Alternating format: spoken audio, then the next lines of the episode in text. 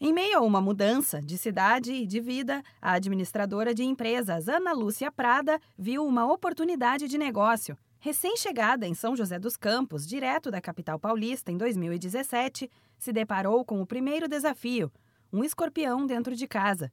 Sem saber o que fazer na situação, começou a pesquisar sobre como se prevenir do veneno do animal e descobriu uma série de particularidades. O programa Conte Sua História do Sebrae São Paulo vai mostrar um exemplo de necessidade que traz uma oportunidade de negócio. Logo que chegou na cidade, Ana estava desempregada. Por isso, e também pelo medo de se deparar com uma ameaça dentro de casa, se envolveu tanto na pesquisa sobre escorpiões. Fez cursos específicos e descobriu que o combate não pode ser mecânico. Foi quando decidiu que mais gente deveria saber estas informações tão importantes para manter a segurança e foi atrás de ajuda para abrir a Scorpion Combat. Mas, como nem tudo são flores, encontrou dificuldades no caminho. A maior dificuldade que eu tive é porque é um negócio novo. Nunca ninguém teve uma empresa de caça de escorpião. Então eu tive muita dificuldade para conseguir os licenciamentos para poder funcionar. Então a gente ficou assim muito tempo batendo de porta em porta, pegando autorizações provisórias, negativas, a gente conseguir fazer o, o trabalho com a consciência bem tranquila de que a gente estava fazendo tudo direitinho.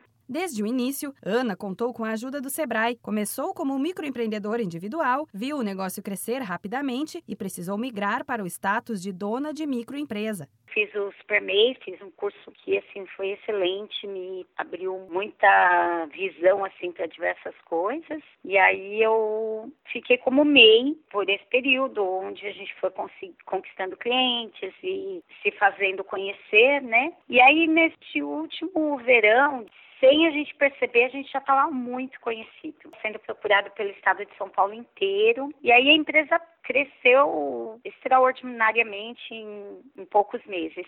Hoje, a Scorpion Combat tem oito funcionários contratados e atende condomínios e grandes empresas. Além de atendimento, a empresa dá palestras gratuitas em escolas, empresas e até mesmo para pequenos grupos de pessoas, para que todos saibam a importância de prevenir acidentes com escorpiões. O primeiro passo do trabalho é uma análise dos acessos que o escorpião pode ter para entrar no local. Depois, são instaladas barreiras físicas para evitar que o animal tenha acesso. O passo seguinte é a caça, que geralmente é feita à noite. Uma equipe especializada especializada coleta o animal vivo e entrega ao Centro de Controle de Zoonoses de São José dos Campos, onde é levado até o Instituto Butantan para a produção do soro anti-escorpiônico. O crescimento da Scorpion Combat foi inesperado e ao mesmo tempo rápido. Segundo Ana, a expectativa para os próximos anos é que a empresa mantenha o ritmo e que mais pessoas possam se informar sobre a segurança e prevenção de acidentes com escorpiões pela amostra que a gente teve destes últimos meses na, da entrada verão, do verão de 2019, nos mostrou assim que a gente tem potencial e tem capacidade para crescer muito. E também por conta do próprio escorpião, né, que a tendência é que aumente muito o número de escorpião nos próximos anos.